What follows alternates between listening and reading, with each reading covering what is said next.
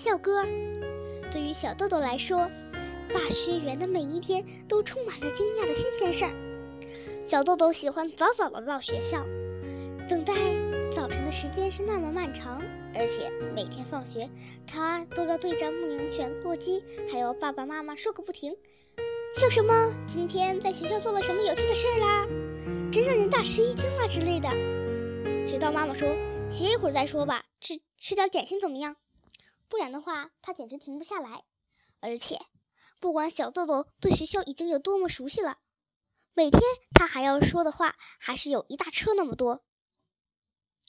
不过，有这么多话可说也是难得的。妈妈从心里感到了欣慰。有一天，小豆豆在去学校的电车上想起了一件事：嗯，八学园有没有校歌啊？他这么一想，巴不得早早的到学校去。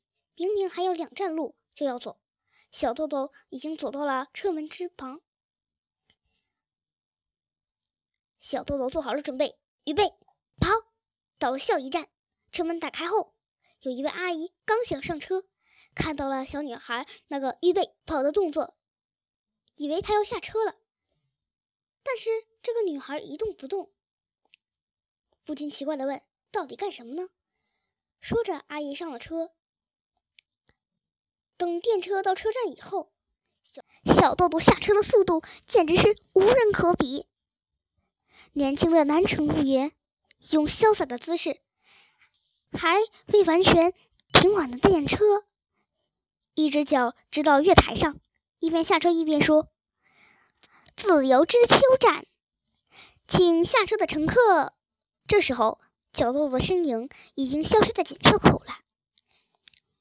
小豆豆来到了电车教室，立立刻问山内太二君说：“哎，太二，你知不知道咱们学校有没有校歌？”喜欢物理的太二用稳重的语调回答说：“好像没有吧？”嗯，我觉得还是有校歌比较好。我以前的学校就有一首很了不起的校歌。说着，他唱了起来：“洗足池水虽清浅。”能为伟人之胸怀，这就是以前学校的校歌。虽说小豆豆在那待了几天，记这一首校歌，对一年级的小学生未免太难了。小豆豆却记得很准，不过他也只记这么一句了。听完之后，泰尔显出很佩服的样子，轻轻地摇了两下头，说：“哦，别的学生来了。”大家对小豆豆唱的难懂的歌词，都显出尊敬的样子，说着：“哦。”小豆豆说：“我们请校长先生写一首校歌，怎么样？”“好，那请校长先生写一首吧。”一言为定。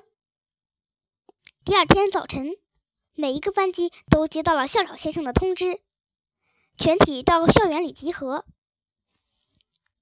校长先生拿起了一块黑板。大家看，这就是我们学校八学园的校歌。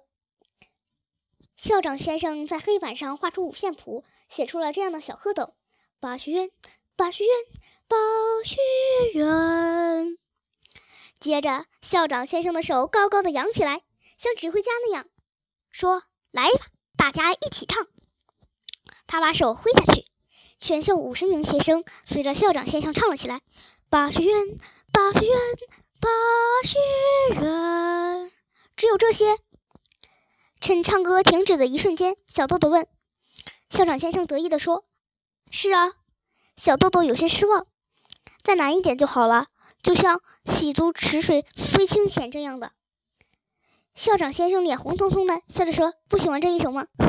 我倒觉得挺好的。”别的孩子也说：“这么简单的歌，还不如没有呢。”也就是说。孩子们不肯接受这首校歌，先生看上去有点遗憾，并没有生气，只是用黑板擦把歌词擦掉了。小豆豆觉得有点对不起先生，但又想到我们要有一首很了不起的校歌，这也是没有办法的办法呀。实际上，那样简单的校歌，包含着校长先生热爱学校、热爱孩子们的感情，把这种感情。简练的表达出来，应该没有第二首歌了吧？可惜的是，孩子们还不能理解这些。后来，孩子们也都忘记了校歌的事，校长先生也觉得不需要了，因为他用黑板擦把校歌擦掉了。结果，八学园始终没有校歌。